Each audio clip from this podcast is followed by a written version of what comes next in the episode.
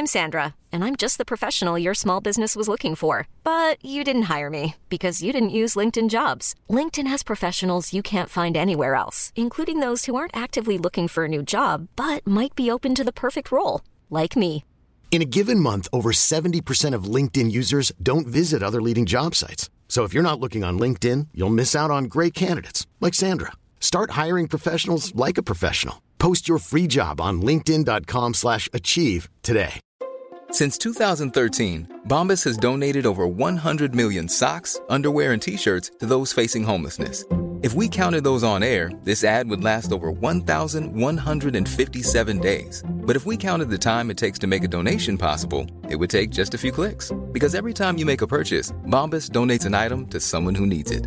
Go to bombas.com slash ACAST and use code ACAST for 20% off your first purchase. That's bombas.com slash ACAST, code ACAST.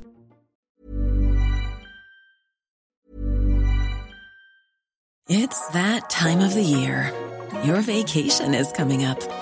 You can already hear the beach waves, feel the warm breeze, relax, and think about work. You really, really want it all to work out while you're away. Monday.com gives you and the team that peace of mind. When all work is on one platform and everyone's in sync, things just flow wherever you are. Tap the banner to go to Monday.com. Hey, it's Ryan Reynolds, and I'm here with Keith, co star of my upcoming film, If, only in theaters, May 17th. Do you want to tell people the big news? All right, I'll do it. Sign up now and you'll get unlimited for $15 a month in six months of Paramount Plus Essential Plan on us. Mintmobile.com slash switch. Upfront payment of $45 equivalent to $15 per month. Unlimited over 40 gigabytes per month. Face lower speeds. Videos at 480p. Active Mint customers by 531.24 get six months of Paramount Plus Essential Plan. Auto renews after six months. Offer ends May 31st, 2024. Separate Paramount Plus registration required. Terms and conditions apply if rated PG. Sans plus tarder, on y va au Mexico! Est-ce qu'on m'entend au Mexico? Jérôme, es-tu là? Allez, allez. Ah! Comment ça va, man? M'entendez-vous, chers amis de Lévis? Oui! On t'entend pas pire. On est sur la sud, t'es plus sur la sud que nous autres. Comment ça se passe, la vie au soleil? Il fait combien? Pour nous écœurer un peu. Un petit 28, je pense, quelque chose comme ça. OK, là. Tant que ça. Mais l'été, c'est quoi? Il fait 40? C'est- Ça doit pas être vivable. Ça dépend d'abord euh, si vous êtes à la plage ou non. là. Les, les terres puis la plage euh, seraient différents. Toi, t'es dans les terres, Mexico, Euh, c'est à peu près dans le milieu?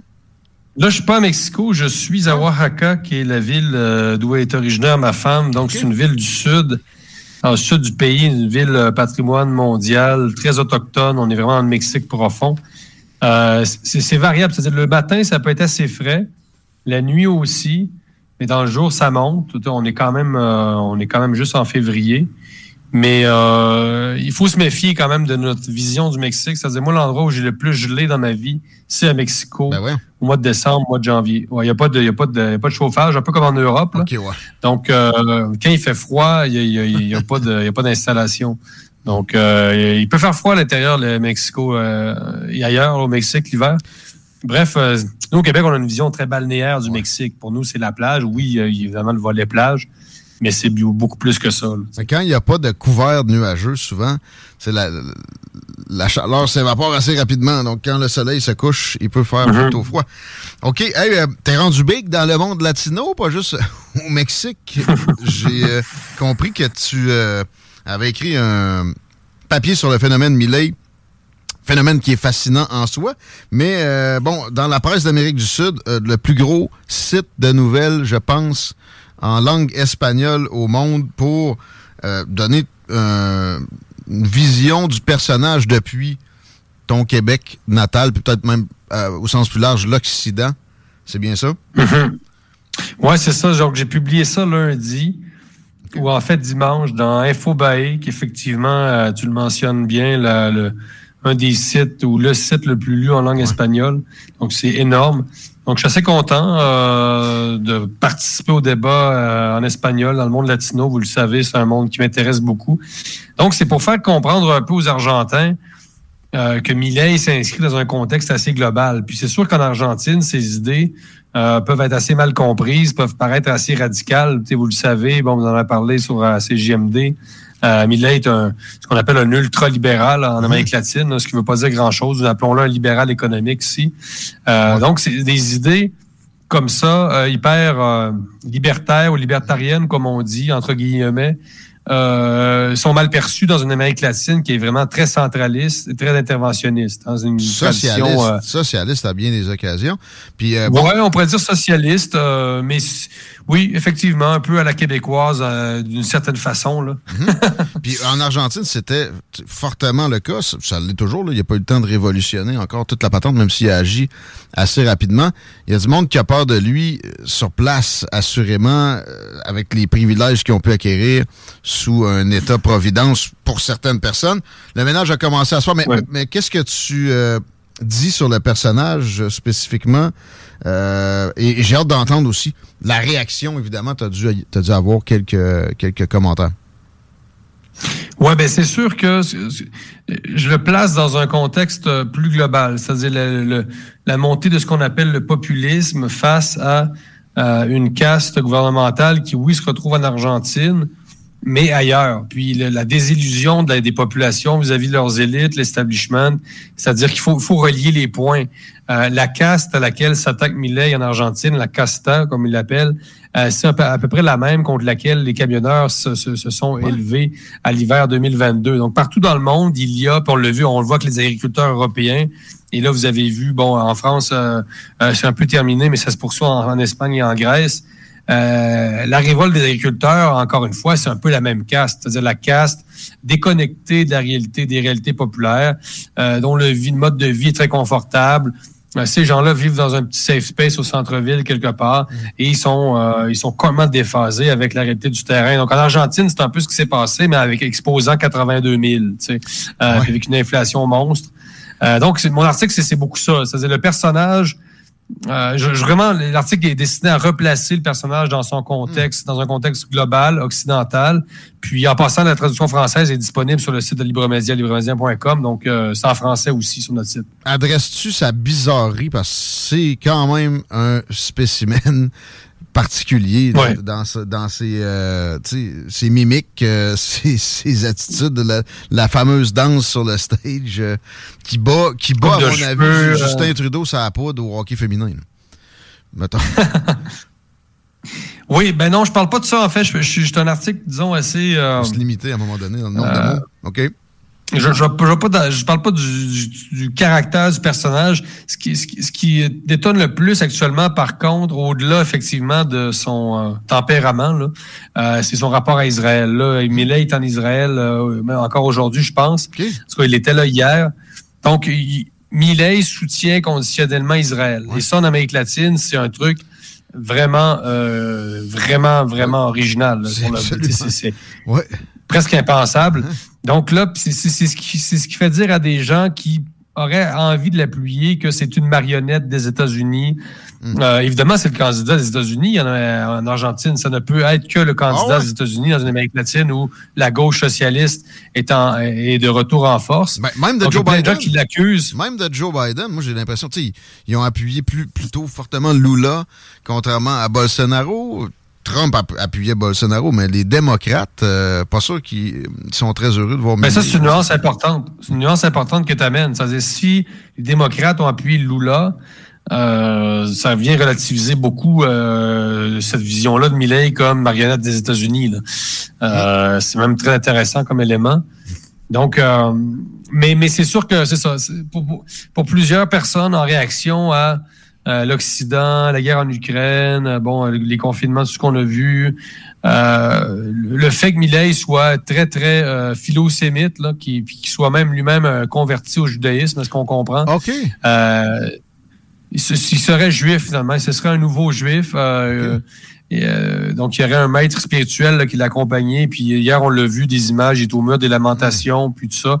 Ça, ça fait en sorte qu'il est très, très américain, il est philosémite. Donc, son rapport à l'argent aussi, son rapport à, l'économie est teinté peut-être de, judaïsme. Puis on sait bon, que les Juifs euh, sont euh, quand même dans les pionniers du, libéralisme économique. Mm-hmm. donc, disons que pour certains, appelons-le Enfin, il y a des gens qui, pour qui, euh, qui sont carrément antisémites, il faut le dire, là, euh, et qui ne digèrent pas l'attachement de, de à, Israël. Il faut dire que ça fait beaucoup en même temps. C'est-à-dire peut-être que là, Millet aurait peut-être pu se garder une petite gêne à ce niveau-là, c'est-à-dire euh, sans être trop, euh, sans embrasser la cause palestinienne. Disons que ça fait beaucoup, là, euh, c'est ça, c'est une grosse bouchée pour les Argentins, là, puis l'Amérique latine. Un candidat pro-américain, pro-Israël, qui débarque, pro-FMI, c'est gros, c'est très, très gros. Il fallait que la situation soit désespérée pour que ça, que ça se concrétise en, une élection qui a quand même été, c'était pas si serré, il a, il a gagné de belle façon. Euh, Des réactions, as-tu beaucoup de, de, courriels déjà? Est-ce que est-ce qu'on te traite de nom? Est-ce que ça va? non, non, non, je te dirais que pas rien, de plus qu'à l'habitude.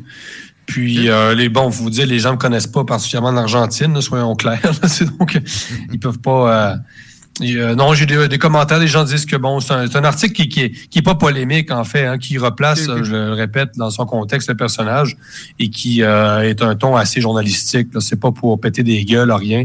Donc, mais, je, mais je suis content, je suis content de, m'intégrer au débat en Amérique latine. J'avais déjà publié euh, des articles dans un journal mexicain, l'Impartial, pardon.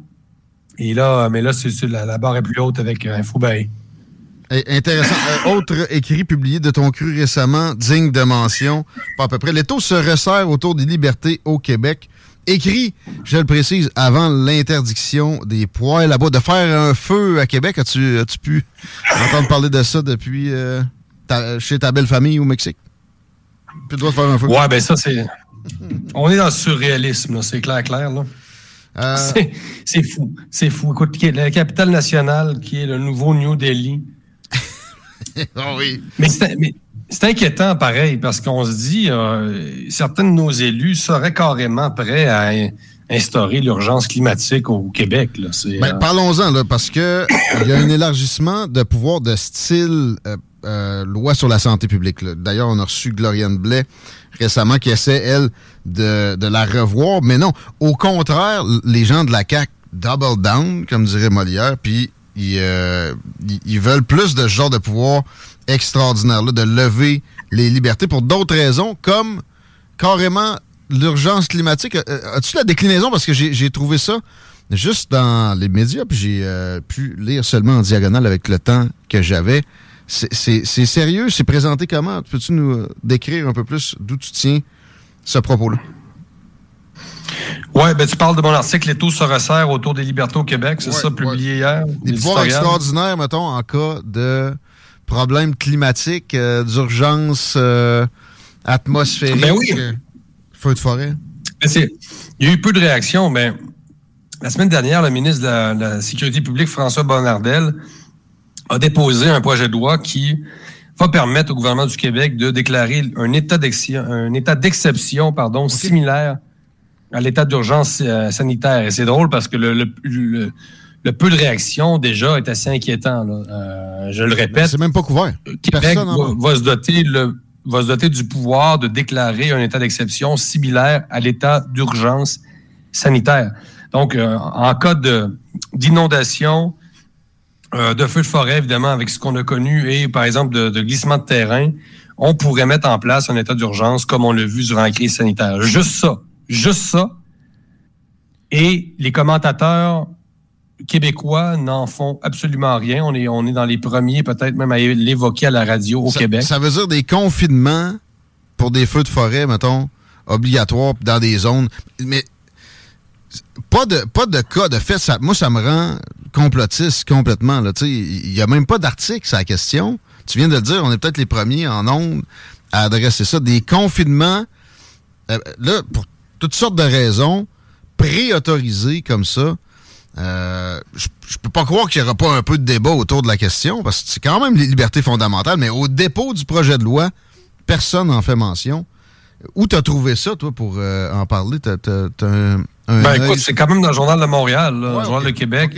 L'article s'est intitulé... Non, ça, ça, a fait l'objet d'un traitement journalistique mais ça passe comme euh, du beurre dans poil. C'est-à-dire qu'on présente ça comme une nouvelle tout à fait, tout à fait banale. Mhm. Page 14, là, mettons. Je comprends. Tu traites de la tyrannie des ordres professionnels aussi dans ton, dans ton article. C'est pour euh, quel cas spécifiquement? J'ai nommé celui de Gloriane Blais qui a perdu son, son droit de pratique au barreau parce que c'était fait attraper avec le masque et bon, euh, des suites de ça, on essaie de la présenter comme carrément euh, avec des problèmes de santé mentale. Est-ce que c'est des problèmes, les, cas de, docteurs récents dont tu parles? Oui, ben, le docteur Lacroix, je ne sais pas si vous en avez parlé en ondes, là, qui a été radié deux semaines par le Collège des médecins. Euh, docteur Lacroix, des cliniques Lacroix, donc un personnage connu à Québec. Donc, euh, quand même, qui a été radié deux semaines par le Collège des médecins pour avoir simplement critiqué la gestion de la pandémie par les autorités et questionné la légitimité de l'OMS. Euh, c'est assez incroyable. on voit à quel point au Québec et au Canada, les ordres professionnels font de la censure, euh, contrôlent leurs membres, censurent leurs membres. Euh, on l'a vu avec le cas de Jordan Peterson, euh, son litige avec l'Ordre des, des, psychologues de l'Ontario, donc qui voulait le soumettre à des, des séances de rééducation médiatique. de plus en plus, les ordres professionnels au Québec sont des lobbies qui ne qui n'en ont rien à foutre du bien commun, qui ne protègent que leurs intérêts, ceux de leurs membres et ils nuisent carrément euh, non seulement au débat, mais à la société dans son ensemble parce que euh, c'est incroyable qu'une institution comme le Collège des médecins euh, n'ait pas plus de considération pour la liberté d'expression et pour ce que ça peut emmener en termes de, de bienfaits dans une société. Honnêtement, c'est scandaleux. C'est des outils de conformisme. Les professionnels au Québec, carrément, les, les professionnels au Québec ne peuvent plus s'exprimer. Ils le font quand ils sont à la retraite. Euh, on les tient par les couilles, euh, comme on dit. C'est extrêmement... Euh, c'est extrêmement grave. et parce qu'en plus, la, décision du Collège des médecins, excuse-moi, je poursuis, c'est qu'elle est complètement décalage avec les données qu'on connaît. À Star, en plus. exact. C'est complètement anachronique. Oui, oui, oui. Mais, c'est vrai que c'est un danger. Ça fait duplessiste. Je n'aimais pas cette étiquette-là d'accoler à Legault, même si j'ai beaucoup de problèmes avec. En fait, j'ai des problèmes avec tout ce qu'il a décidé à peu près. Mais si on regarde les autres professionnels, ça, vraiment, ça nous ramène des années en arrière avec un, espèce de, conformisme insidieux qui est euh, répandu jusque dans des métiers comme ça. Il y a aussi l'histoire du médecin qui a perdu son droit de pratique pour trois mois parce qu'il voulait pas appeler un gars, une fille ou inversement. Euh, et ben j'ai Stéphane Blais en tête, je le reçois prochainement. Lui était comptable.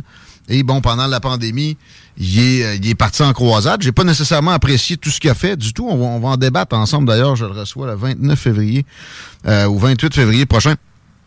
Et c'est correct, mais il faut en parler. faut pas exclure quelqu'un pour ce genre de choses-là. Tu sais, dans de la comptabilité, qu'est-ce que ça a à voir avec des opinions sur des, lois spéciales comme, exemple, ce dont on vient de parler, avec des pouvoirs extraordinaires, la loi sur la santé publique? Euh, c'est ouais, plus que préoccupant et bravo d'en parler à Libre Média. Je laisse le reste de l'article euh, aux, yeux puis au cerveau de ceux qui voudront le consommer. On fait comment pour euh, trouver la chose? Moi, en fait, je tape souvent le nom de l'auteur et Libre. Il y a une section par auteur. Hein? on peut trouver... Oh, oui, les noms de libremedia.com avec un trait d'union. C'est un éditorial qui a quand même euh, fait, le tour de, certains réseaux actuellement. C'est clair. Là, disons, les, statistiques sont assez bonnes.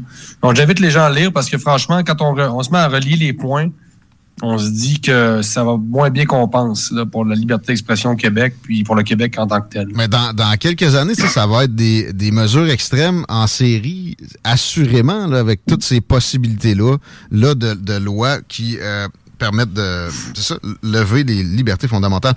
Merci de le mettre euh, en exergue et euh, beau travail à Libre Média. On peut s'abonner pour quoi c'est 5-6 piastres par mois. Et je le recommande. 4,99 par mois. Merci. Pour avoir accès à 100% de nos contenus. La chaîne YouTube aussi, Libre Média sur YouTube, on tape ça, on trouve, ça. Oui, en pleine expansion. Enjoy Mexico. Merci beaucoup, Guillaume. À très bientôt. À la prochaine. Jérôme Blanchet-Gravel. Mesdames, Messieurs, 16h56. On va s'arrêter, moi, que Chico une nouvelle de dernière minute? Non, à date, euh, tout va bien, notamment dans la circulation. C'est encore ouvert sur la rive sud. Euh, profitons-en. Je trouvais que tu avais une phase de breaking news, mais bon, on s'arrête honorer nos commanditaires, on aurait mon côté au retour.